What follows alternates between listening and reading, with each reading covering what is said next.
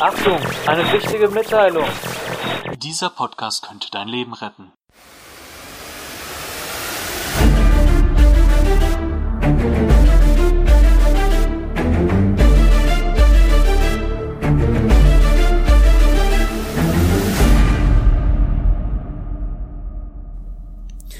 Hallo und herzlich willkommen zu einer weiteren Podcast-Folge von und mit Meister Prepper. Heutiges Thema das Über-Prepper-Thema überhaupt. Es geht nämlich um den Blackout. Ein Blackout ist ein langanhaltender, großflächiger Stromausfall, und das ist insofern besonders kritisch, weil ich hatte es schon mal in einer anderen Folge gesagt, Strom ist wie das Blut, wie das Lebenselixier für die moderne Welt, wie wir sie kennen. Und ähm, ja, während meiner Recherche zum Thema Blackout ist auch ganz viel passiert, was auch das Thema Blackout angeht.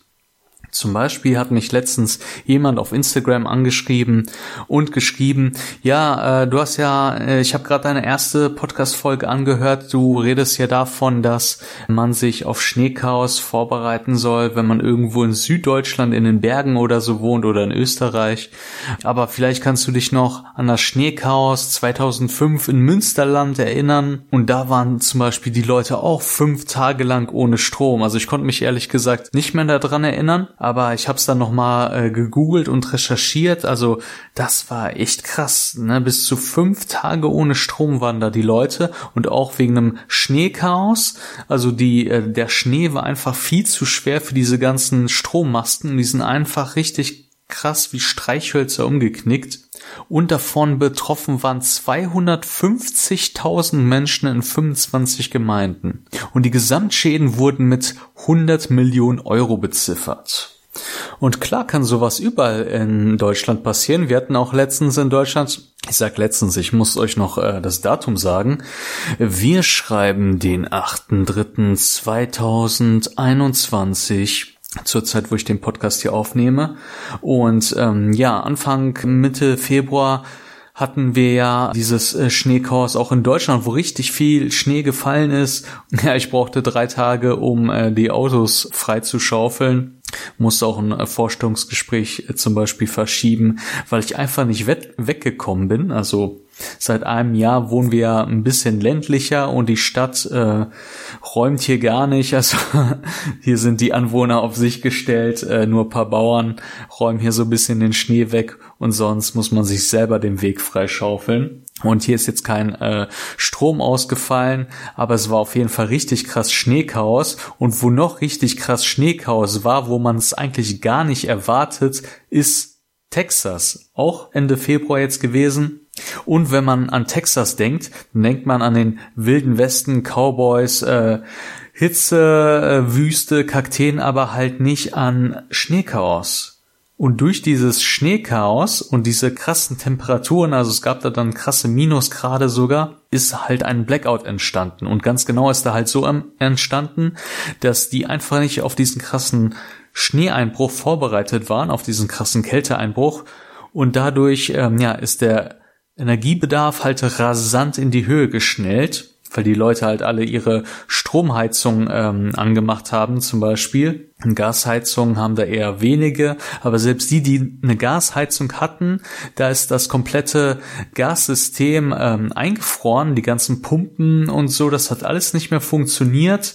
Auch Windräder sind eingefroren, konnten nicht mehr benutzt werden und somit ist 40 Prozent der Energie weggefallen. Und dadurch war dieses System einfach überlastet und ist komplett zusammengebrochen. Problem war noch dazu, Texas hat ein in sich geschlossenes Stromnetz und das heißt, die konnten nicht einfach sich Strom aus anderen äh, Bundesstaaten einfach so mal schnell äh, rüberholen und äh, anzapfen.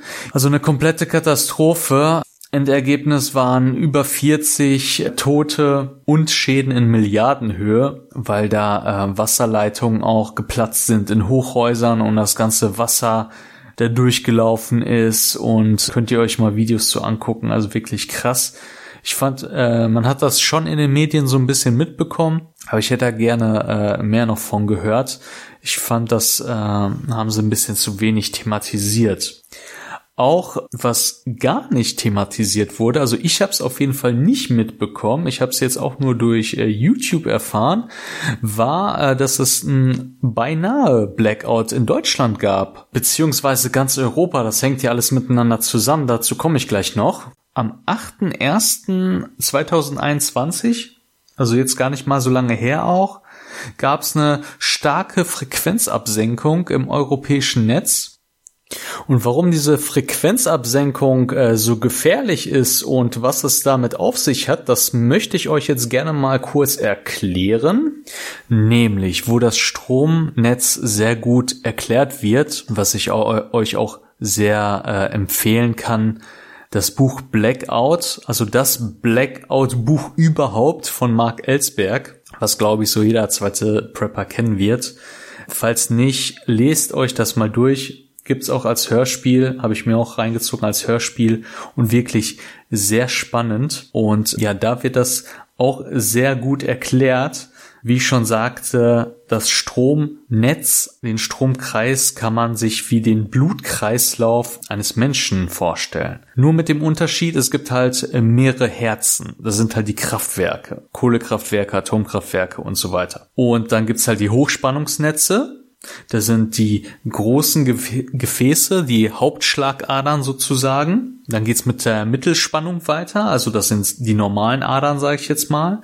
Und dann gibt's noch die regionalen Netze, das sind wie die Kapillare in den Fingerspitzen und so. Ne? Das sind die kleinen Leitungen sozusagen, die dann zu euch ins Haus gehen. Und wichtig, jetzt kommen wir nämlich zu der Frequenz, ist nämlich eine stetige Frequenz von 50 Hertz. Ne? Also plus minus 50 Hertz, so muss das getaktet sein. Das ist wie der Herzschlag des Menschen sozusagen. Jetzt natürlich so grob einfach erklärt. Ne? Also 50 mal pro Minute muss einer so plus minus machen und dadurch kommen diese 50 Hertz zustande. Und je nach Verbrauch müssen halt auch Schwankungen ausgeglichen werden. Also es darf halt nicht zu hoch, aber auch nicht zu niedrig werden, weil sonst gibt's einen Stromausfall. Ne, das Herz eines Menschen, wenn es zu schnell schlägt, ist nicht gut, weil man kann halt einen Herzinfarkt oder so bekommen. Und wenn es zu langsam schlägt, dann ist es halt auch nicht gut, weil dann äh, kann man sterben. Ich wollte euch mal dazu einen kurzen Text vorlesen von netzfrequenzmessung.de. Da kann man übrigens auch in Echtzeit die ähm, Frequenz äh, ablesen, falls euch das interessiert.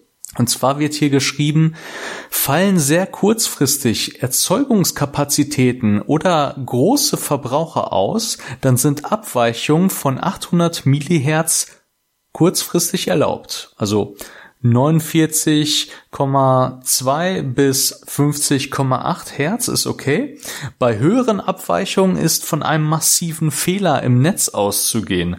Zur Vermeidung von problematischen Netzzuständen tritt in diesem Fall ein definierter schrittweise Abschaltplan in Kraft. Hilft das Abschalten beziehungsweise Abwerfen von Verbrauchern bei Unterfrequenz oder von Erzeugern bei Überfrequenz nichts, dann wird der Netzbetrieb eingestellt, in Klammern Blackout, und das Netz danach neu aufgebaut. Ne, also ihr seht, wenn Unterfrequenz ist, werden halt Leute rausgeschmissen sozusagen, damit das Ganze halt wieder hochkommt. Und wenn Überfrequenz ist, dann werden Erzeuger, also Kraftwerke sozusagen, ähm, ja, vom Netz genommen oder runtergefahren. Aber wenn das halt irgendwie nicht funktioniert, dann gibt's halt einen Blackout.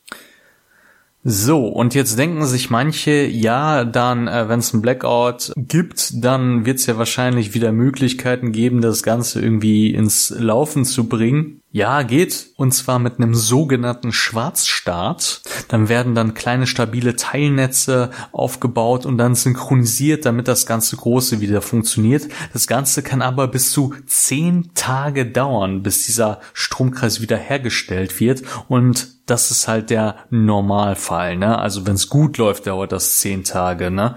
Das Netz muss halt, wie gesagt, stabilisiert werden und das Kraftwerk muss für einen Schwarzstart ausgerichtet sein sein. Ne? Also äh, man braucht dafür Inselbetrieb, man braucht natürlich äh, Strom, ne? man braucht Strom, um Strom zu erzeugen, auch so ein Ding. Ne? Deswegen braucht man halt Notstromgeneratoren und so weiter. Man braucht natürlich auch Strom für die äh, Computer und die Kommunikation, ne? die das alles steuern und so. Also ist alles gar nicht mal so einfach, das wieder ans Laufen zu bringen. Vor allen Dingen, ne, Idealfall zehn Tage, es kann natürlich noch viel länger dauern, wenn halt irgendwie krass irgendwas kaputt gegangen ist, irgendwelche Kraftwerke komplett explodiert, was weiß ich, äh, dann kann es natürlich unter anderem noch länger dauern.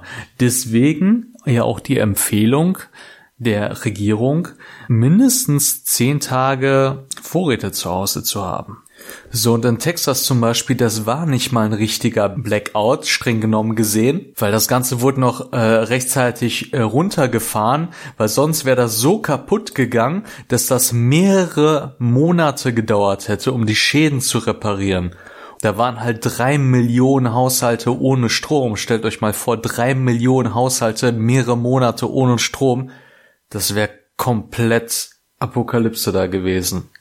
Weiterhin interessant ist, dass das Stromnetz europaweit vernetzt ist. Also es ist nicht so, dass wenn irgendwo im Ausland der Strom ausfällt, dass uns das nicht interessieren muss, sondern zum Beispiel 2006 im Emsland hat ein äh, Kreuzfahrtschiff da irgendeine Leitung geschrottet und 17 Sekunden später gab es in Spanien keinen Strom mehr. Es konnte zwar relativ schnell irgendwie wieder ausgeglichen werden, aber da sieht man mal, wie das miteinander verflechtet ist. Und äh, krass, 17 Sekunden später gibt's in einem anderen Land keinen Strom mehr. Und es gibt halt viele verschiedene Akteure, was früher auch nicht so der Fall war. Es gibt halt den Hersteller, es gibt halt den Verteiler, der den ganzen Strom verteilt, dann gibt's noch die Strombörse, die mit dem Strom handeln. Und es gibt noch Verbraucher, also wir, die aber teils auch wieder selber herstellen. Ne? Also manche haben halt so eine Balkoninsel, das ist auch so die Kritik, die viele haben, weil die Eingriffe ins System haben halt dramatisch zugenommen, also dass man da irgendwas retten musste, was wir halt gar nicht so mitbekommen. Das kommt halt so zustande, weil viele halt jetzt diese Balkoninseln haben oder Solaranlagen und halt Strom einspeisen und nicht nur verbrauchen. Ne? Und da kommen wir wieder in diese Frequenzsache, dass je mehr Leute natürlich Strom einspeisen, ähm, das ist dann auf einmal viel zu viel. Ne? Und das muss dann irgendwo woanders hin. Und Strom kann man halt auch ganz schlecht speichern, das ist das Problem.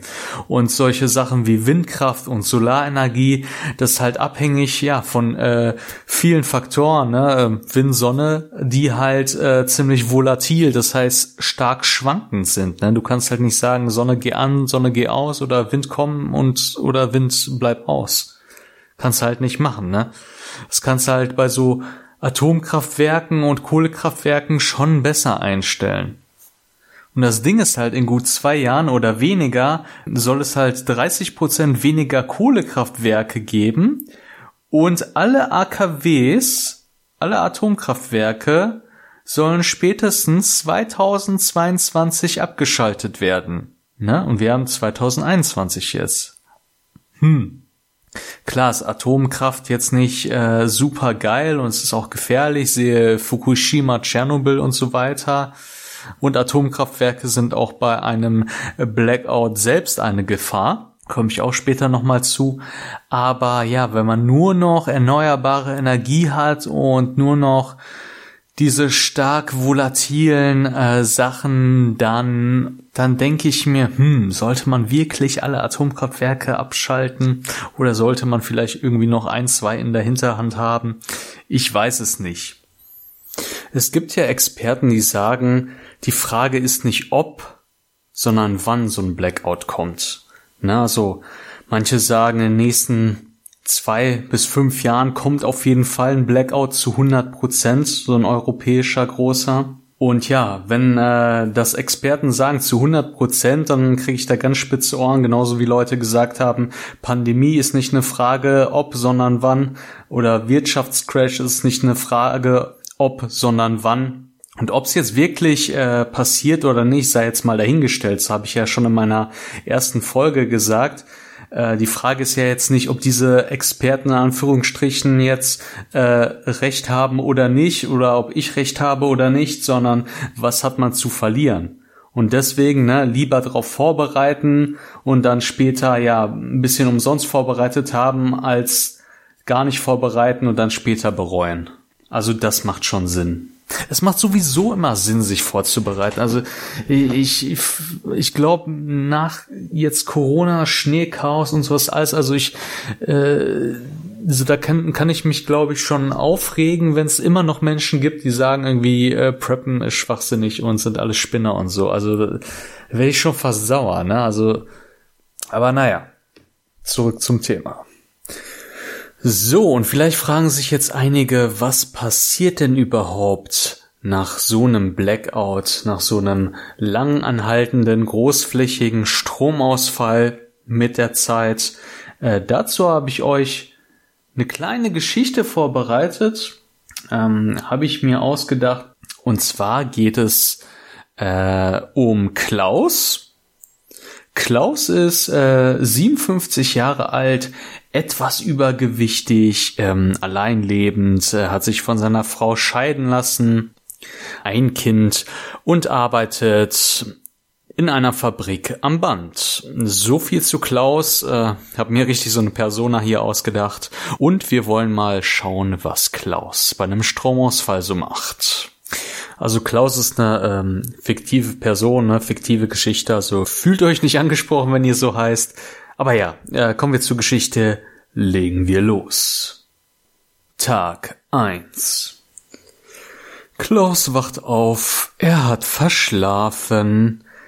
Denn sein Radiowecker hat nicht funktioniert, der ihn sonst immer weckt zur Arbeit. Oh, er quält sich aus dem Bett, denkt so, scheiße, ich muss ja eigentlich zur Arbeit, voll verpennt. Und äh, er will erstmal seinen Schichtleiter anrufen, ne, um zu sagen, hey Chef hier, ich komme ein bisschen später, dies, das. Äh, greift zum Hörer, aber das Telefon geht nicht, weil äh, das Telefon ist angeschlossen zusammen mit seiner äh, Fritzbox, mit seinem WLAN-Router und äh, ja, das funktioniert nicht, weil äh, kein Strom da ist. Das hat äh, Klaus jetzt gecheckt. Er versucht jetzt dann aber per Handy äh, noch anzurufen. Das hat er natürlich auch wie so gut wie jeder Mensch. Das Handynetz ist aber überlastet beziehungsweise äh, er hat gar kein Netz, kommt nicht durch. Über Internet telefonieren geht nicht, weil wie gesagt der Router funktioniert auch mit Strom und der ist aus. Äh, mobile Daten in, in seinem äh, Gebiet auch ganz schlecht, weil der so ein bisschen ländlicher wohnt. Ja, wohnt jetzt allein äh, im Haus, nachdem seine Frau mit dem Kind ausgezogen sind. Und das äh, Licht geht nicht, äh, was er anmachen will nach dem Aufstehen. Und dann denkt er sich, oi, jetzt aber erstmal Pipi machen, wie jeden Morgen erstmal auf Toilette, spült, ähm, wäscht sich die Hände, und es gluckert schon so ein bisschen komisch in der Leitung, aber er denkt sich halt nichts dabei. Danach, ähm, ja, checkt er erstmal den Stromkasten, aber es lässt sich nichts machen. Der Strom ist einfach komplett weg.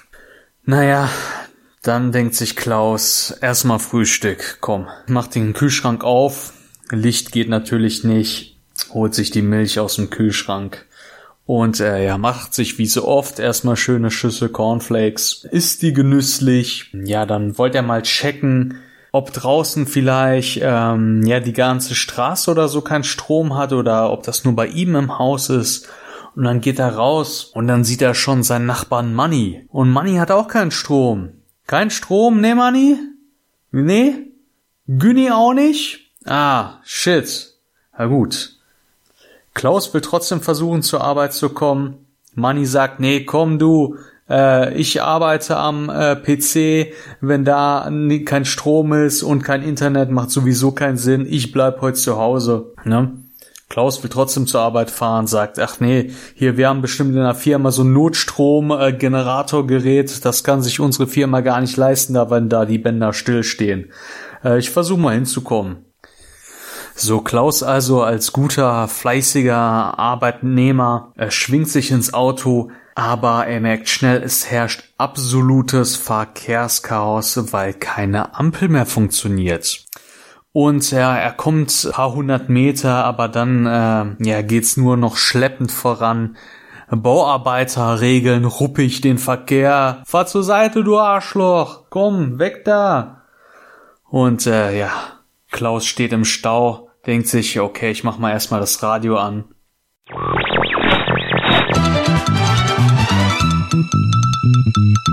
Achtung, eine wichtige Durchsage.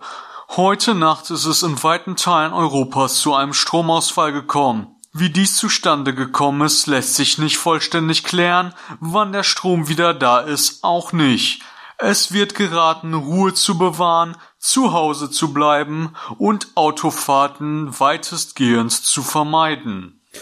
Na toll, denkt sich Klaus. Hätte ich das mal früher gehört, dann wäre ich erst gar nicht losgefahren. Gar keinen Bock jetzt hier auf diesen Stress mit diesem Verkehrschaos. Komm wieder nach Hause. Er guckt auf sein, äh, auf seine Tankanzeige und denkt sich, oh, Jetzt auf dem Rückweg nach Hause muss ich auf jeden Fall tanken. Ich fahre schon auf Reserve. Und er findet dann auch eine, aber mega krasser Stau an der Tankstelle, weil auch diese nicht funktioniert. Er fragt danach, hey, was ist hier los? Äh, geht die Tankstelle auch nicht oder was? Und dann sagt ein Typ, nee, äh, geht gar nichts. Äh, die Pumpen funktionieren hier mit Strom, die das äh, Benzin aus den unteren Tanks hochpumpen. Äh, es geht keine Kasse, kein Licht drin. Und Klaus denkt sich, kein Bock. Okay, ich fahre zurück nach Hause. Vielleicht fährt ja der Bus. Vielleicht komme ich äh, da irgendwie zur Arbeit. Aber an der Busstation ist auch total voll, wo er sich denkt, ja komm, macht eigentlich auch keinen Sinn. Arbeit fällt heute aus. Gehe ich nach Hause. Auf dem Weg nach Hause will sich Klaus schnell noch ein zweites Frühstück auf die Hand holen, geht zum Bäcker seines Vertrauens. Aber die Schiebetür geht gar nicht, die elektrische ne, weil elektrisch geht auch mit Strom. Äh, er muss den Seiteneingang nutzen. Und da ist nur noch Brot von gestern da, sonst nichts, weil natürlich äh, der Bäcker auch ohne Strom keine neuen Brötchen oder so backen kann. Aber er nimmt sich dann ja so ein altes trockenes Brötchen vom Vortag, muss aber auch im Bar zahlen weil die Kasse geht nicht. Und Klaus kratzt sein letztes Bargeld zusammen. Ja, für dieses alte Sesambrötchen, was er eigentlich gar nicht so mag, aber er denkt sich, ja komm hier, besser als gar nichts. Nehme ich mir mal. So, Klaus denkt sich jetzt, äh, ja, mein letztes Bargeld zusammengekratzt. Ähm, ich könnte mal wieder ein bisschen Geld gebrauchen. Geht zur Bank. Aber die Bank ist heute geschlossen. Und der EC-Automat draußen geht auch nicht, weil kein Strom, kein Geldautomat. Ja, komm, dann äh, geht Klaus jetzt äh, ganz nach Hause, macht alles keinen Sinn. Und er kommt rein. Ja, irgendwie kalt, ne? Ja, die Heizungen gehen nicht, weil äh, ja, die funktionieren auch nicht ohne Strom. Es ist äh, Jahresanfang, nachts werden es bis zu minus fünf Grad und Klaus äh, will sich erstmal einen äh, heißen Tee machen. Das geht aber auch nicht, weil der Wasserkocher geht nicht. Verdammt. Will sich eine warme Tütensuppe oder so machen, geht auch nicht. Mittagessen wird schwer. Aber zum Glück hat Klaus noch Chips und Cola daheim, wie jeder Single, und denkt sich, ja komm, ich pflanze mich jetzt mit äh, Chips und Cola von Fernseher. Aber der Fernseher geht auch nicht. Und weil es so kalt ist, zieht sich äh, Klaus seine Jacke an und weil es ähm, ja kein Licht gibt und es schon bald dunkel wird zu dieser Jahreszeit, macht er sich noch eine Kerze an. Und äh, ja denkt sich so, ja, okay, was mache ich jetzt? Äh, und äh, kramt ein Buch raus, was er schon immer mal lesen wollte, aber nie zugekommen ist. Und endlich kommt er mal dazu, sich dieses Buch jetzt durchzulesen. Aber mit Kerzenlicht ist das schon ein bisschen anstrengend und ja, nach diesem anstrengenden Tag geht Klaus auch recht zügig ins Bett schlafen. Tag zwei. Klaus wacht auf. Boah, es ist arschkalt. Er geht auf Toilette, macht ein kleines Geschäft, drückt die Spülung, die geht nur so halbherzig am Gluckern, aber geht noch grad so äh, Hände waschen, geht mit äh, blubbernden, gurgelnden Wasser, denkt sich so, oh, was ist das denn? Es ist halt so, dass äh, die Wasserpumpen auch ohne Strom nicht gehen. Klaus hat kein Radio, was mit Batterien funktioniert. Deswegen geht er erstmal nach draußen in sein Auto und macht wieder das Radio an.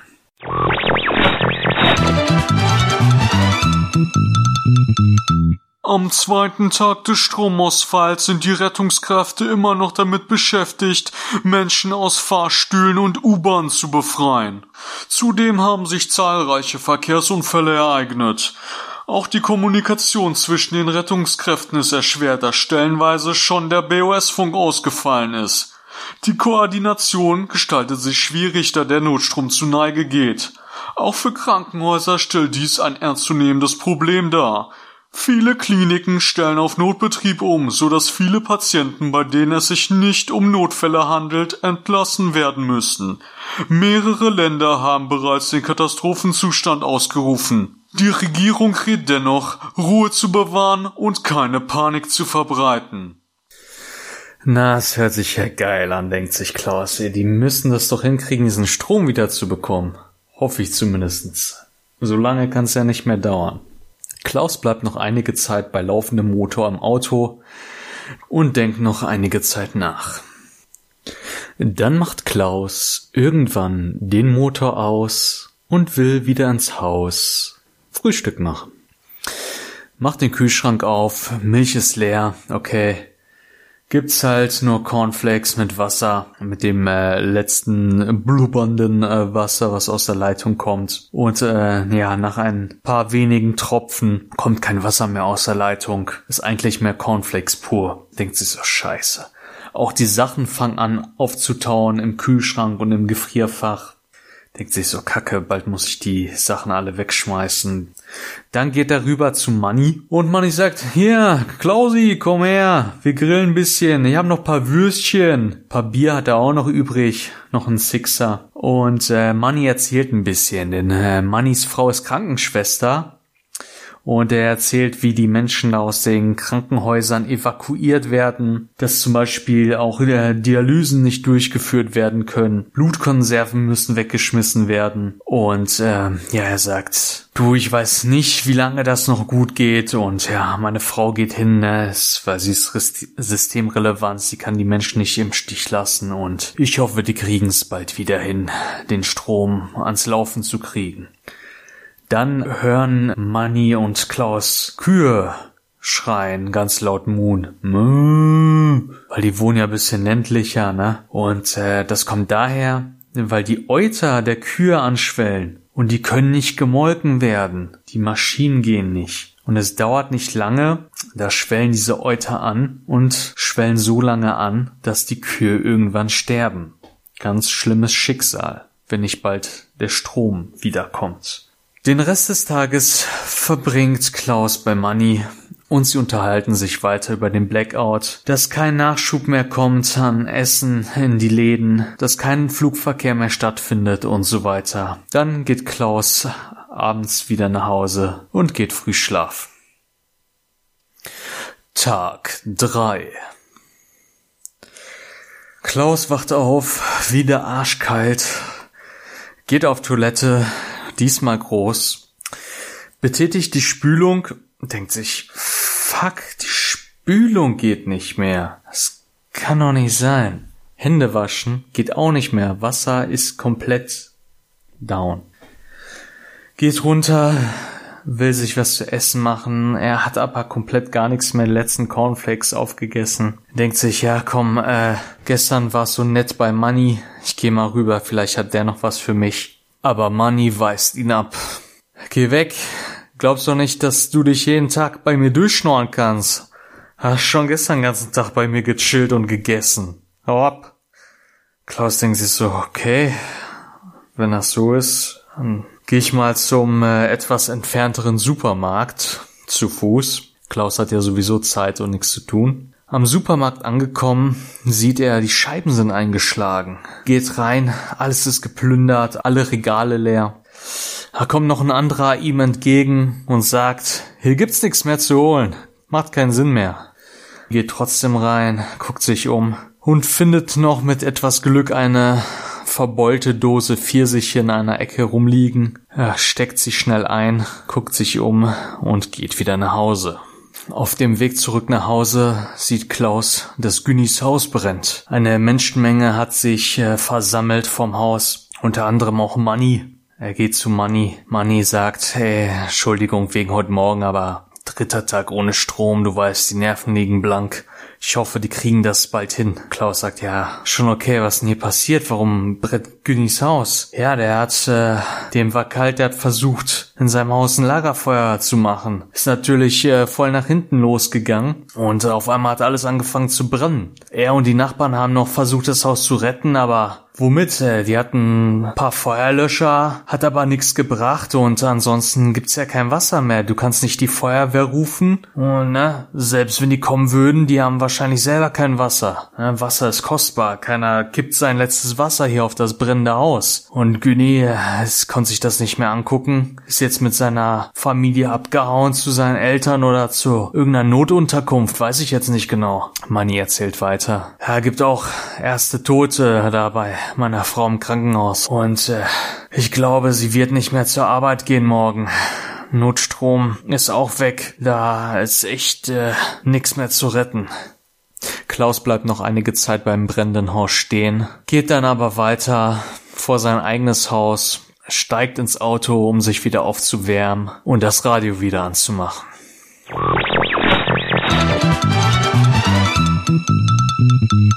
Es häufen sich die Meldungen von brennenden Häusern, dass den Menschen an alternativen Heizungsmöglichkeiten fehlt, versuchen sie, Lagerfeuer in ihren eigenen vier Wänden zu machen. Durch die Kälte gibt es auch geplatzte Wasserleitungen, so dass Wohnungen unbewohnbar werden. Auch fehlt es an sanitären Anlagen aufgrund des Wassermangels.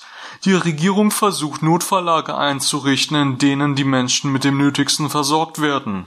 Des Weiteren spitzt sich die Lage in den Gefängnissen zu, da weder genug Energie, Essen und Personal zur Verfügung steht, kommt es vereinzelt bereits zu Aufständen der Insassen.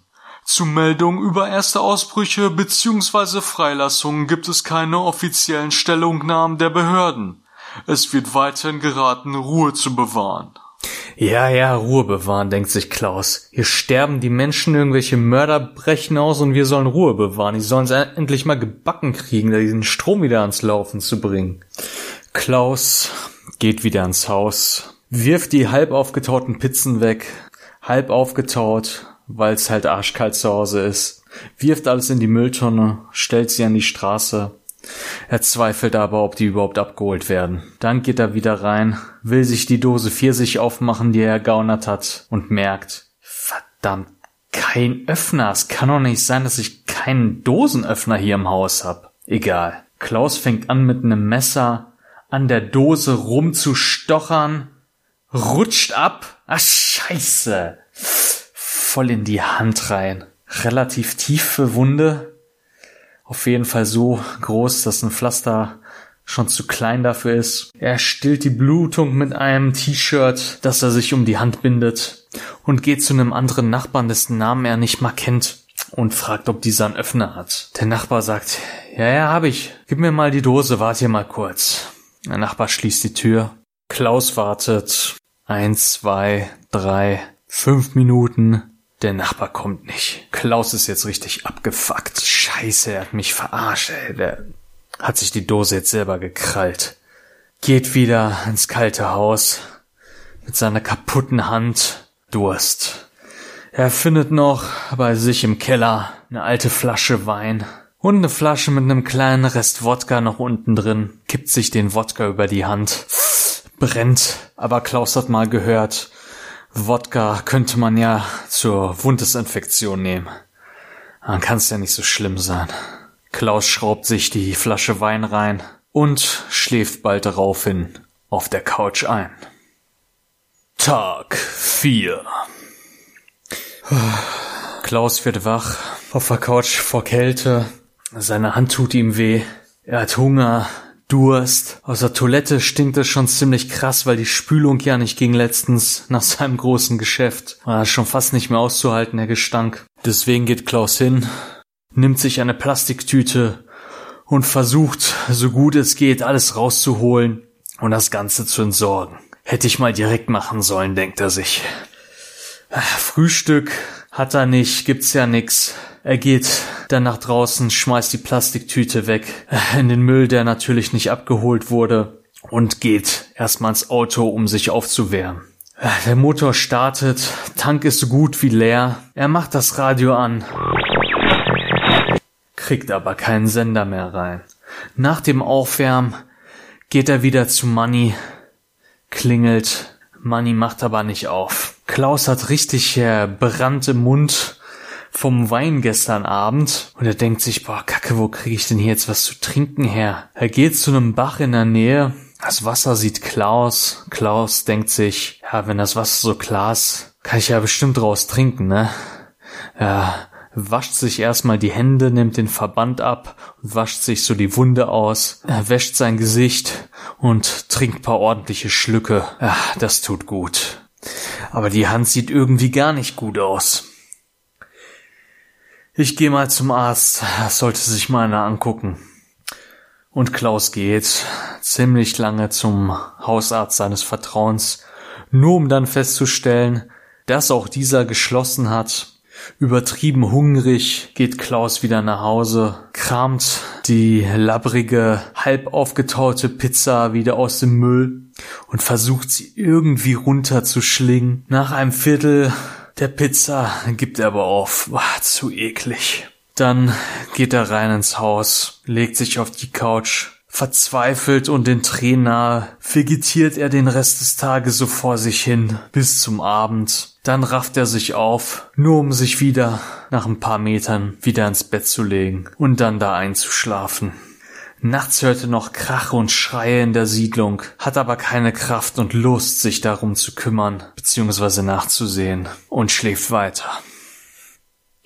Tag 5 Klaus wacht auf, oh, voll die Bauchschmerzen, rafft sich hoch, geht ins Bad, guckt in den Spiegel, ah fuck, Herpes im Gesicht, ah, aufgrund der Kälte und das immer so ein Zeichen ist, sein Immunsystem geschwächt ist, dann kriegt er das immer.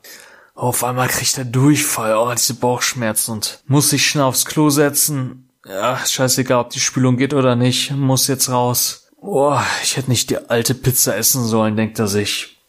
Nach einer längeren Session auf dem Klo geht er nach draußen zum Auto, will sich wieder aufwärmen. Auto springt aber nur ganz kurz an und geht direkt wieder aus. Kein Sprit mehr, schon alles aufgebraucht. Klaus geht rüber zu Mannys Haus. Er guckt.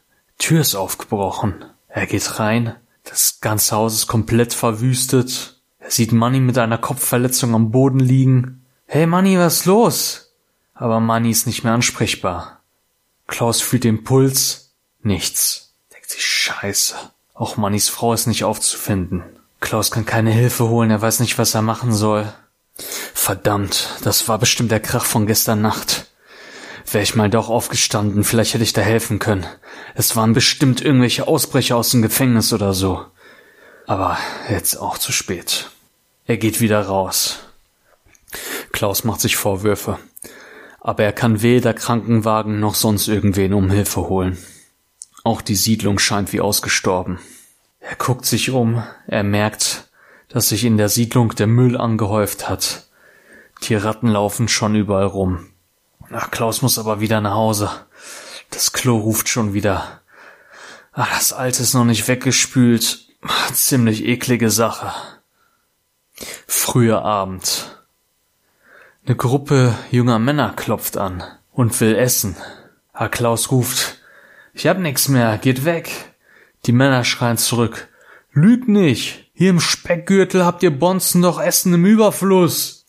Und die haben Äxte und Baseballschläger und treten und schlagen die Tür ein und einer will die Tür mit einem Brecheisen aufhebeln. Klaus versucht sie aufzuhalten, aber ohne Erfolg. Die Männer stürmen rein. Klaus kriegt mit einem Baseballschläger einen Schlag auf den Kopf und wird ohnmächtig. Tag 6 Klaus kommt zu sich. Ihm ist kalt. Er hat Hunger, er hat Schmerzen, Durst, kann sich kaum bewegen. Durch die kaputte Haustür ist es noch viel kälter geworden im Haus. Klaus bibbert vor Kälte. Die Männer sind weg. Ah, das waren bestimmt auch die Typen, die Money auf dem Gewissen haben. Klaus guckt sich seine Hand an. Boah, sieht gar nicht gut aus. Verfärbt, entzündet. Er kann die Hand kaum bewegen. Klaus kommen die Tränen. Hoffnungslosigkeit macht sich breit. Klaus schläft wieder erschöpft auf dem Boden ein. Tag 7 Die Atomkraftwerke bekommen mittlerweile Probleme, weil die haben keinen Notstrom mehr. Es droht ein GAU, also eine Kernschmelze. Klaus kann das relativ egal sein, denn Klaus ist tot. So, das ist das Ende meiner kleinen Geschichte.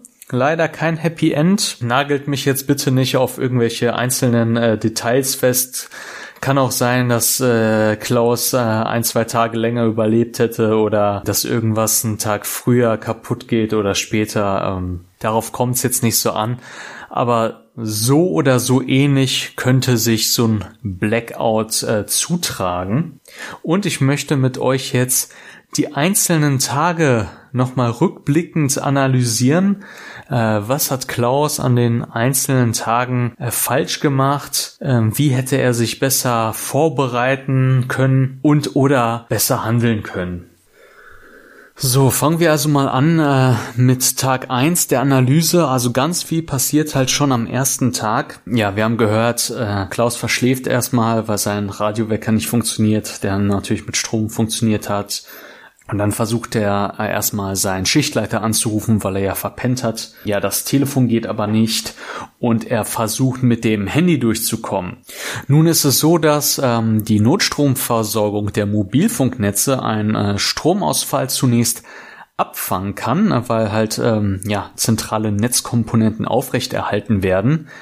Aber ja, es kann durchaus zu Überlastung natürlich kommen, weil natürlich oder höchstwahrscheinlich werden so gut wie alle Menschen telefonieren wollen, äh, so wie an Silvester zum Beispiel, wo ähm, ihr kennt das, wenn alle auf einmal telefonieren, kommt man nicht mehr durch, das Netz ist überlastet. Jetzt so ein kleiner Tipp, versucht mal die gute alte SMS in so einem Fall zu benutzen, weil ja, die benötigt äh, viel weniger äh, Netz sozusagen, um durchzugehen und damit könnt ihr auch Leute kontaktieren, auch wenn ihr in einem normalen Anruf nicht durchkommt und könnt euch dann zum Beispiel mit eurer Familie organisieren. Also Klaus war jetzt in dem Beispiel alleinstehend dabei jetzt, wenn ihr zum Beispiel Kontakt mit eurer Frau, Mann ähm, aufnehmen wollt ähm, und euren Kindern, dann könnt ihr dann eine SMS schicken und sagen, okay, alle hier zu Hause treffen oder na, wie sieht's aus bei euch? Am besten sowas natürlich vorher besprechen, äh, also mit jedem Fam Familienmitglied. Was macht jeder, wenn sowas passiert? Wo treffen wir uns und wie kommt jeder nach Hause? Ne, weil irgendwelche Messenger-Dienste von eurem Handy, ähm, die ihr sonst benutzt, die über Internet und so funktionieren, werden dann auch nicht gehen. Ja, und dann haben wir natürlich die ganzen äh, Standardsachen, die nicht funktionieren, ähm, Licht, Kühlschrank und so weiter. Äh, da braucht ihr natürlich äh, Taschenlampen mit entsprechenden Ersatzbatterien.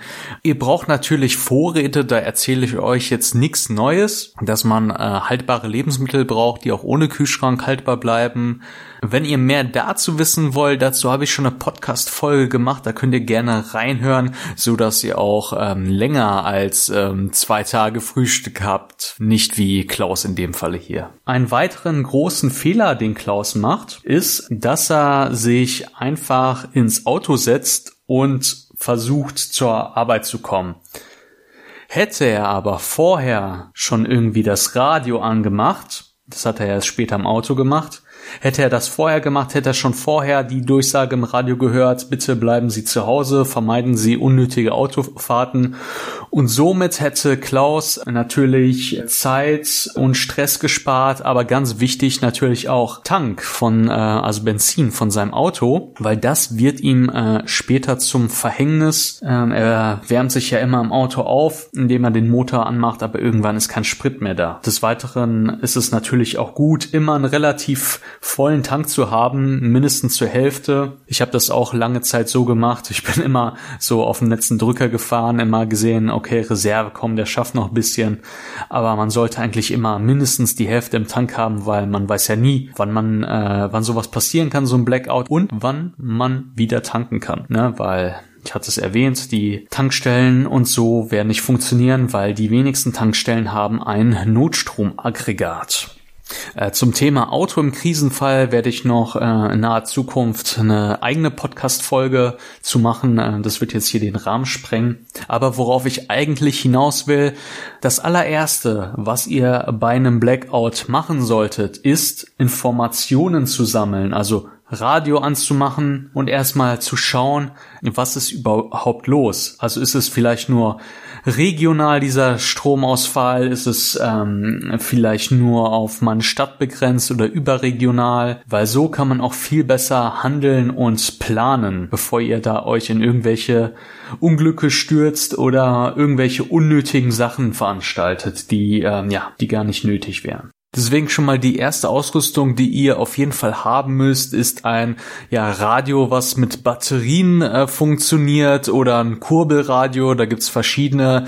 Kann ich euch auch mal was in den Show Notes verlinken. Ansonsten, wenn ihr sowas gar nicht habt oder gerade nicht aufzufinden ist, dann kurz mal ins Auto einsteigen und mal das Autoradio anmachen, aber bevor ihr losfahrt natürlich. So, was passierte als nächstes? Ähm, Klaus hat noch versucht, irgendwie mit dem Bus voranzukommen, aber ja, hat nicht geklappt, weil ihr wisst ja nicht, kommt der Busfahrer selber überhaupt zur Arbeit? Und wenn er zur Arbeit kommt, kommt er überhaupt durch den Verkehr, weil wie gesagt alle Ampeln in dem Beispiel ausgefallen sind.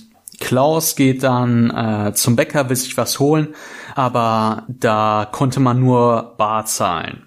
Deswegen nächster Tipp an dieser Stelle, das müsst ihr natürlich vorher machen, immer ein bisschen Bargeld zu Hause haben oder ein bisschen mehr.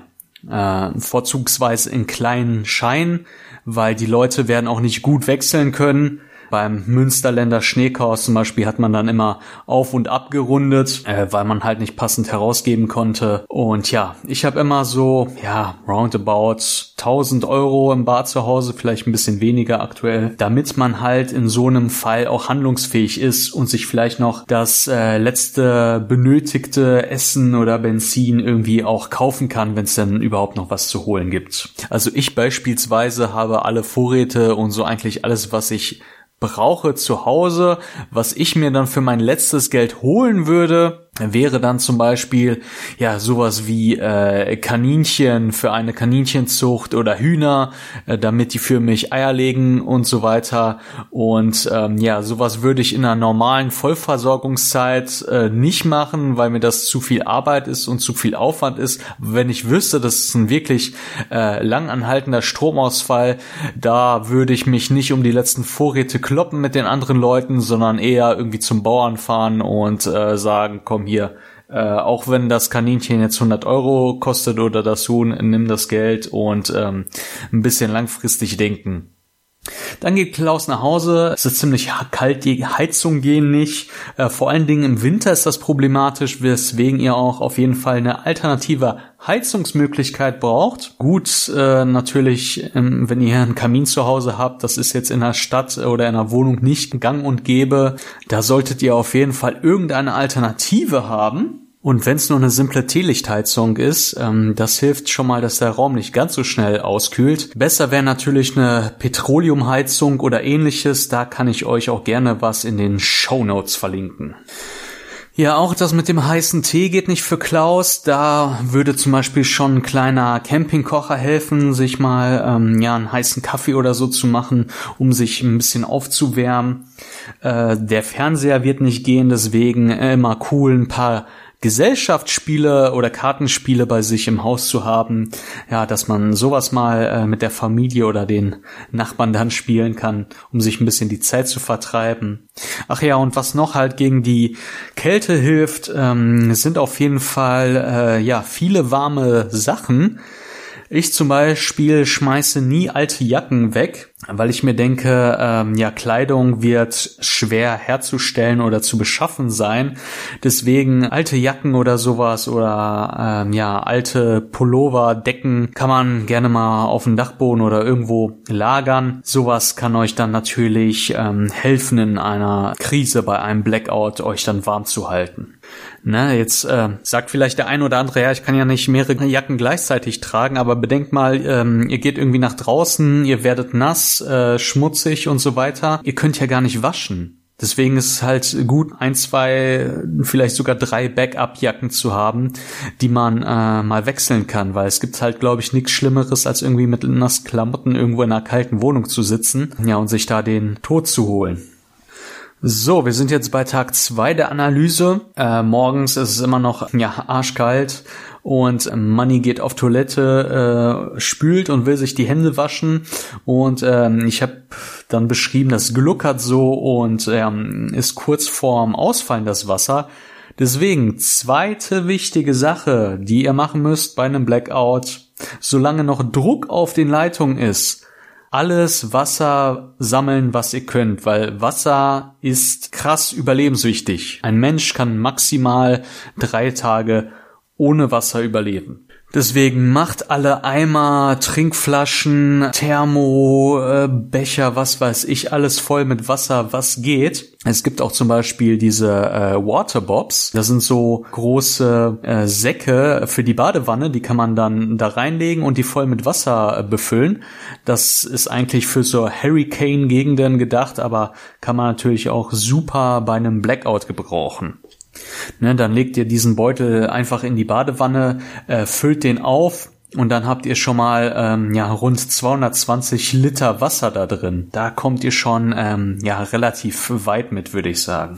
Ja, wie gesagt, sehr wichtiger Punkt, weil bei einem Blackout zeitverzögert auch das Wasser ausfallen wird wegen den Pumpen und so weiter.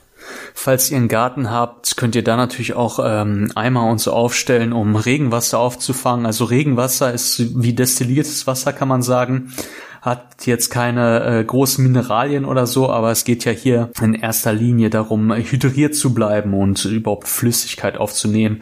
Deswegen kann man auch ähm, Regenwasser trinken, aber Vorsicht hier nicht das unbehandelte Regenwasser aus der äh, Regentonne oder so, weil das fließt ja in der Regel durch die Dachrinnen und das ganze Dach runter und da machen ja auch die Vögel rein und so. Deswegen ist das halt äh, mit Kot und solchen Schweinereien belastet, deswegen da auf jeden Fall aufpassen. Zum Thema Wasser wird es aber auch noch eine extra Folge geben. Ähm, ja, da gibt's viele Sachen zu machen und zu beachten. Seid gespannt. Ja, und nach dem Trinken, was ihr auf jeden Fall machen solltet, eine Bestandsaufnahme von eurem Essen. Also gucken, äh, was habt ihr alles zu Hause und euch das so einteilen, dass ihr auf jeden Fall so lange wie möglich damit klarkommt und schon mal guckt, okay, was muss als erstes weg, was ist länger haltbar. Zum Beispiel die ganzen Kühlschranksachen solltet ihr auf jeden Fall in den ersten Tagen essen, weil sonst äh, müsst ihr da ähm, viel wegschmeißen später. Auch ähm, ja, wie in Klaus Beispiel hier die Sachen aus den aus dem Tiefkühlfach, die ihr dann sonst wegschmeißen müsst. Vielleicht könnt ihr die irgendwie auf euren Notkocher zubereiten oder so. Äh, viele werden wahrscheinlich einen Holzkohlegrill oder einen Gasgrill haben. Da kann man auch Sachen drauf machen, wie Money dann äh, die letzten Würstchen braten oder so. Das solltet ihr auf jeden Fall als äh, nächstes machen. Weil ja, mit den ähm, Lebensmitteln wird schon ab dem zweiten Tag sehr kritisch, weil äh, wenn kein Strom da ist, die ganzen Kühlsachen ausfallen wird viel weggeschmissen. Klar, wenn es jetzt äh, Minusgrade sind, kann man theoretisch die Sachen irgendwie zum Kühlen rausstellen. Äh, aber im Sommer ist das wieder eine andere Geschichte. Hierzu noch zwei gute Tipps in den ersten Tagen wegen dem Essen, äh, weil man ja viele verderbliche Lebensmittel hat, gucken, ob man so eine Art Tauschbörse mit den Nachbarn machen kann. Äh, ja, kann man natürlich auch in Mehrfamilienhäusern oder in der Stadt machen. Und da das Gefrierfach hier ausfällt und der Kühlschrank auf jeden Fall Handtücher da reinlegen, die das Abtauwasser aufsaugen. Somit versaut ihr euch nicht äh, das komplette Zimmer mit einem Wasserschaden.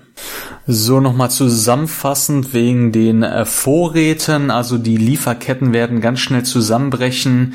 Sowohl Produktion als auch Transport als auch Verkauf wird nicht funktionieren ohne Strom. Deswegen auf jeden Fall äh, genug haltbare Lebensmittel und ja sowas wie Gaskocher zu Hause haben, dass ihr die ganzen Sachen auch verarbeiten könnt. So kommen wir schon zu Tag drei der Analyse. Ich habe beschrieben, äh, Klaus macht groß und die Spülung funktioniert nicht mehr. Ähm, deswegen hier auf jeden Fall könnt ihr euch äh, sowas wie eine Campingtoilette besorgen. Zur Not äh, geht auch ein Eimer mit äh, Müllbeuteln, wo ihr dann reinmacht. Kleiner Tipp hierzu, macht da nach dem Geschäft ein bisschen Katzenstreu noch mit rein. Ja, oder Holzwolle oder beides. Das saugt dann äh, nochmal so ein bisschen den Geruch ein und ja, diese Flüssigkeit damit, das bindet das alles noch so ein bisschen besser. Auch großes und kleines Geschäft nicht miteinander vermischen in einer Tüte, weil sonst gärt das. Deswegen besser auseinanderhalten und dann äh, Tüte zumachen und dann irgendwo äh, wegschmeißen oder verbuddeln. Weil ja, Müllabfuhr und so, habe ich auch beschrieben, wird auch zum Problem. Dann einer der verheerens, verheerendsten, sagt man das so? Verheerendsten? Schlimmsten, sage ich einfach. Äh, einer der schlimmsten Fehler, den Manny macht, ähm, weil er keinen Dosenöffner zu Hause hat. Er hat ja diese verbeulte Dose im Supermarkt gefunden. Ähm, Klaus meine ich natürlich, nicht Manny. Manny war der Nachbar. Er hat keinen Dosenöffner und versucht das Ganze mit einem Messer ähm, aufzumachen, rutscht dann ab und säbelt sich halt voll in die Hand. Hier äh, Fehler Nummer eins, ähm, auf jeden Fall keinen Dosenöffner zu Hause zu haben, weil was bringen euch 10.000 Dosen, wenn ihr nicht genug Dosenöffner habt? Äh, gerne auch zwei, drei zu Hause haben, falls einer mal kaputt geht. Ne? Ihr wisst, ähm, ein Dosenöffner ist kein Dosenöffner und ein Messer ist kein Messer und so weiter. Redundanz. Ja, und den nächsten großen Fehler ist, ähm, ja, zu versuchen, sich äh, diese Wunde in seiner Hand mit Wodka zu desinfizieren. Auch so ein kleiner äh, Survival-Mythos, weil diese 30, 40 Prozent ähm, Alkohol, die reichen für eine wirkliche Desinfektion nicht aus. Ja, dafür braucht man mindestens 70 Prozent Alkohol und Viren werden erst ab 80 Prozent Alkohol abgetötet. Und äh, das, was äh, Klaus da macht mit dem Wodka, das verzögert eher die Wundheilung. Deswegen besser auf jeden Fall ähm, Verbandsmaterial und vernünftiges Desinfektionsmittel äh, zu Hause haben, also extra äh, für Wunden, Mullbinden und so, damit ihr auch ähm, eure Wunden vernünftig versorgen könnt und euch nicht irgendwie ein T-Shirt drum machen müsst oder so. Weil wenn ihr eine Infektion bekommt, also sich äh, eine Wunde entzündet, dann bekommt ihr ohne medizinische Versorgung ein ganz großes äh, Problem, weil ihr dann ähm, ja eine Blutvergiftung bekommt, zum Beispiel. Einen weiteren großen Fehler, den Klaus dann noch macht, also er hat dann Durst, Hunger und er isst dann eklige, alte, labbrige, halb aufgetaute Pizza, äh, die er da kaum runterkriegt und geht zu einem äh, Bach und wäscht sich die Hände äh, und die Wunde damit aus und trinkt das, ohne dieses Wasser vorher abzukochen. Äh, ja, selbst wenn das Wasser gut aussieht, ihr wisst nie, was da drin ist. Deswegen auf jeden Fall immer filtern und abkochen, auf jeden Fall. Ja, es ähm, gibt da verschiedene Filter, die werde ich euch auch nochmal in der Wasserfolge vorstellen. Und äh, wie man zum Beispiel Wasser auch filtern kann, ist äh, mit Sand und Kohle. Deswegen nimmt man auch zum Beispiel bei ähm, ja Durchfall diese äh, Kohletabletten, weil das ähm, antibakterielles und äh, Gifte und so weiter bindet. Ja, und nach dem Filtern, also man kann sich, ähm, ja, wie gesagt, so einen ziemlich simplen Filter machen, den man zum Beispiel erstmal durch ein Tuch filtert für die ganz groben Sachen, äh, danach durch äh, Sand und Kohle in so einer Plastikflasche. Aber das werde ich auch nochmal ähm, genauer erläutern, was es alles für Filter gibt in der Wasserfolge. Und ähm, dann sollte man aber trotzdem, würde ich immer das Wasser immer noch abkochen für mindestens drei Minuten, weil da werden halt äh, viele Keime und äh, Bakterien und andere Erreger abgetötet. Dafür muss das äh, ja mindestens drei Minuten sprudeln kochen. Fun Fact hierzu noch, ähm, der Dampfdruck hängt von der Höhe des Meeresspiegels ab. Also deswegen kocht Wasser in großen Höhen in Bergen auch äh, schon deutlich unter 100 Grad. Das fand ich noch ganz interessant. Ja, es gibt aber auch hier Ausnahmen. Also es gibt halt besondere Bakterien und Viren, äh, die auch bei 100 Grad Celsius überlebensfähig sind. Aber das meiste kriegt ihr auf jeden Fall raus, wenn ihr es filtert und dann abkocht für drei Minuten. Es gibt auch so professionelle Wasserfilter, wo ihr das dann äh, nicht äh, mehr abkochen müsst, sondern direkt ähm, aus einem Bach zum Beispiel dann trinken könnt. Aber wie gesagt, das wird jetzt alles hier den äh, Rahmen sprengen. Dazu noch genaueres dann in der Wasserfolge. Äh, dann hatten wir noch eine Sache, dass ja Günnis Haus äh, angefangen hat zu brennen und man es nicht löschen konnte, weil weder Feuerwehr gerufen werden kann, noch genug Wasser da ist, um das zu löschen. Und ja, das kommt halt dadurch zustande, dass die Leute dann irgendwie versuchen, komische Lagerfeuer zu machen, äh, um sich warm zu halten und ähm, oder halt Kerzen unbeaufsichtigt stehen lassen. Deswegen auch so ein Tipp: Kerzen nie unbeaufsichtigt stehen lassen. Ja, für Licht vielleicht alternativ dann äh, Taschenlampen statt Kerzen zu nehmen und vielleicht auch äh, wenn doch ein kleiner Brand entsteht, also einen kleinen Brand kann man ja äh, noch gut löschen, dann immer äh, ja einen Eimer Löschmittel oder auch ähm, ja einen Eimer Sand bereithalten, den man dann rüberkippen kann. So kann man das äh, noch eindämmen, bevor es dann irgendwann zu groß wird. Es gibt auch spezielle Löschsprays für kleinere Feuer, für so Küchenbrände und so weiter. Äh, da muss man dann auch kein Wasser verschwenden, um äh, Brände zu löschen, sondern kann die Spray nehmen. Und weitere Tipps hierzu äh, findet ihr auch noch in der Broschüre des äh, BBK. Darüber habe ich auch schon mal in einer Podcast-Folge geredet. Könnt ihr euch auch noch mal anhören. In der Folge Wie überlebe ich die ersten zehn Krisentage? So, dann analysieren wir schon den äh, fünften Tag des Blackouts. Ja, von dem dreckigen Wasser und so hat äh, Klaus äh, Durchfall bekommen von der Kälte und so ist sein Immunsystem geschwächt. Ne, zum Beispiel bei mir ist das auch so, äh, wenn mein äh, Immunsystem geschwächt ist, äh, meistens wenn mir kalt war und ich gezittert habe, ähm, am nächsten Tag kriege ich direkt Herpes und man sieht das, dass es mir nicht so gut geht. Äh, kleiner Tipp hier out of the topic, was gegen Herpes hilft, ist äh, Backpulver, ein ganz gutes Hausmittel.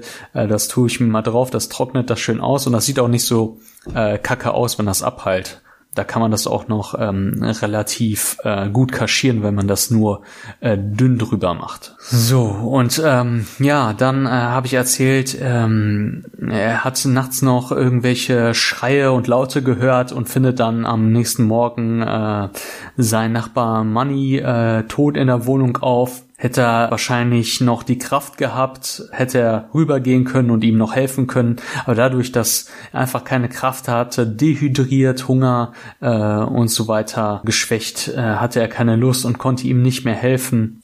Und das wird ihm auch äh, am Abend zum Verhängnis. Also die, äh, in dem Beispiel die Männer, die dann aus dem Gefängnis ausgebrochen sind, sind dann erst, äh, ja, haben dann erst in der Nacht vorher das Haus von Money ausgeräumt und dann am Abend äh, klopfen die bei Klaus und wollen da was zu essen und äh, verschaffen sich dann mit Gewalt Zugang und äh, Klaus ist einfach zu schwach, um da irgendwas gegen machen zu können ist halt ein Resultat der ganzen Fehler, äh, die er vorher gemacht hat. Er hätte sich vielleicht noch dadurch retten können vor dem Einbruch, hätte er ähm, ja ein Abwehrspray oder sowas gehabt, also irgendeine Art von Verteidigung, wo er nicht so viel Kraft benötigt. Auch zu dem Thema werde ich eine extra Podcast-Folge zu machen, weil ähm, ja ähm, es wird einfach Fakt sein, dass nach ein paar Tagen die Gewalt ansteigen wird, weil die Menschen halt ums nackte Überleben kämpfen helfen.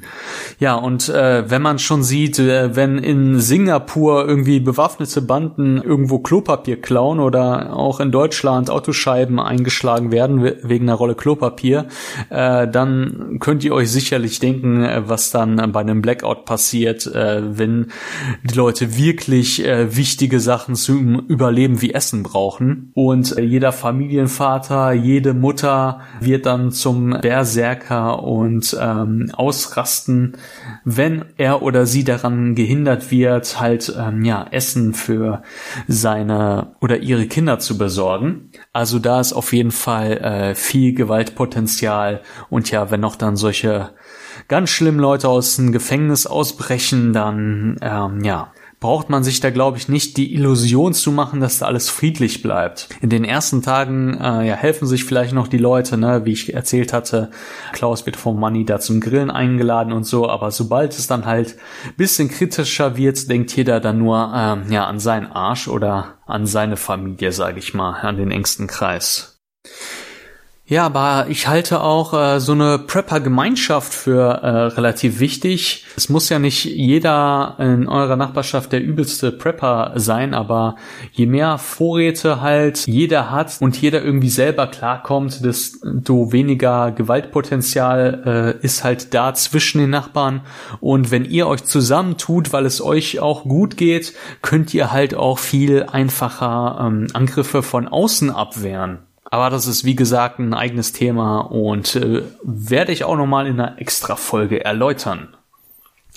Ja, kommen wir dann schon zu ähm, Tag 6 und 7 der Analyse. Klaus wurde halt K.O. geschlagen, kommt zu sich, ja, aber alles zusammen, also die Verletzung seiner Hand, die Infektion, der Schlag auf seinen Kopf, die Kälte, der Hunger, der Durst, er ist einfach viel zu kaputt, um noch irgendwas machen zu können. Und den Rest des Tages kauert er nur rum und kommt nicht mehr klar und ähm, ja, wird dann im Laufe des Tages sterben leider, weil hier einfach so viele ja, Sachen zusammengekommen sind. Dann, was ich noch kurz angesprochen hatte, ist an Tag 7 die Atomkraftwerke. Ähm, es ist nämlich so, dass auch wenn die Atomkraftwerke abgeschaltet werden, gibt es trotzdem noch das Problem, dass die Brennstäbe weiterhin gekühlt werden müssen. Und da braucht man halt immer mehr äh, Wasser und äh, Strom und irgendwann ist der Notstrom halt leer. Spätestens nach einer Woche kriegt man da äh, ganz arg Probleme Weswegen ich hoffe, dass äh, ja so ein Blackout äh, bitte nicht zu lange sein wird, weil äh, dann hat man noch ganz andere Probleme wie äh, Verstrahlung und so. Und wenn es dann zum äh, Super-GAU kommt, ja, man sieht's äh, in Tschernobyl oder Fukushima, diese Gegenden sind äh, hunderte, tausende Jahre lang nicht bewohnbar. Eine ganz witzige Sache, die ich jetzt letztens gesehen habe äh, zum Thema Tschernobyl. Äh, Save the Date am 26. April 100.001 986. Ich kann die Zahl kaum lesen, äh, ist Tschernobyl äh, wieder vollständig bewohnbar. Also ähm, ihr seht, das wird noch eine ganze Zeit lang dauern.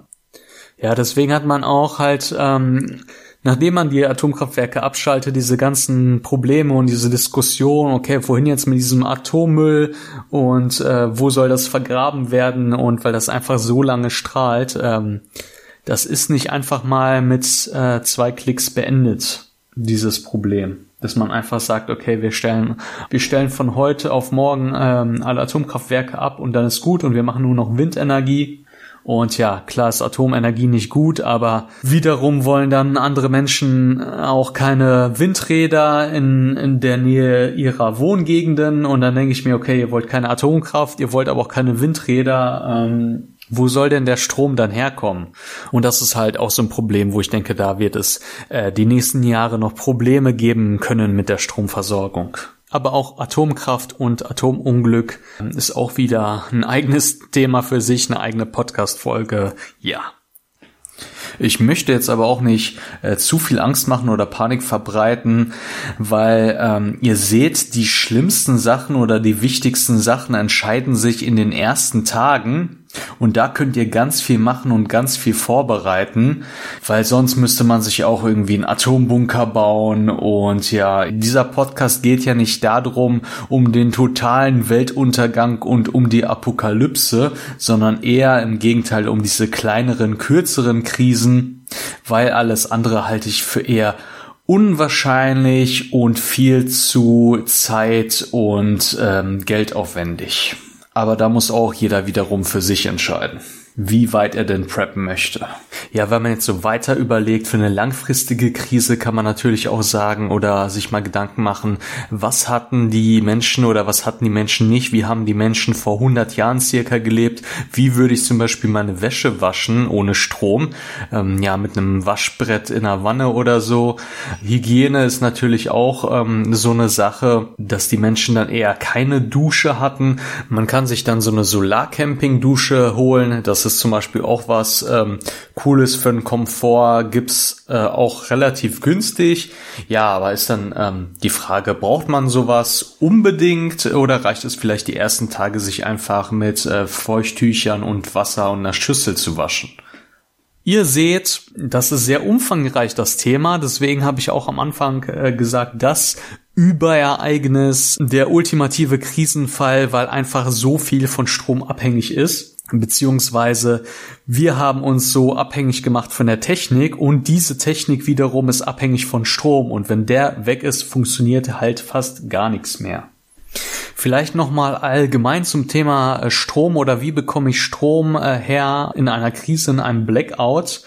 Also viele denken ja äh, bei einer Vorbereitung zum Blackout an so ein fettes Notstromaggregat so das mit äh, Diesel oder Gas betrieben wird, habe ich persönlich nicht, werde ich mir auch glaube ich in nächster Zeit erstmal nicht zulegen, weil ich da halt viele Nachteile sehe.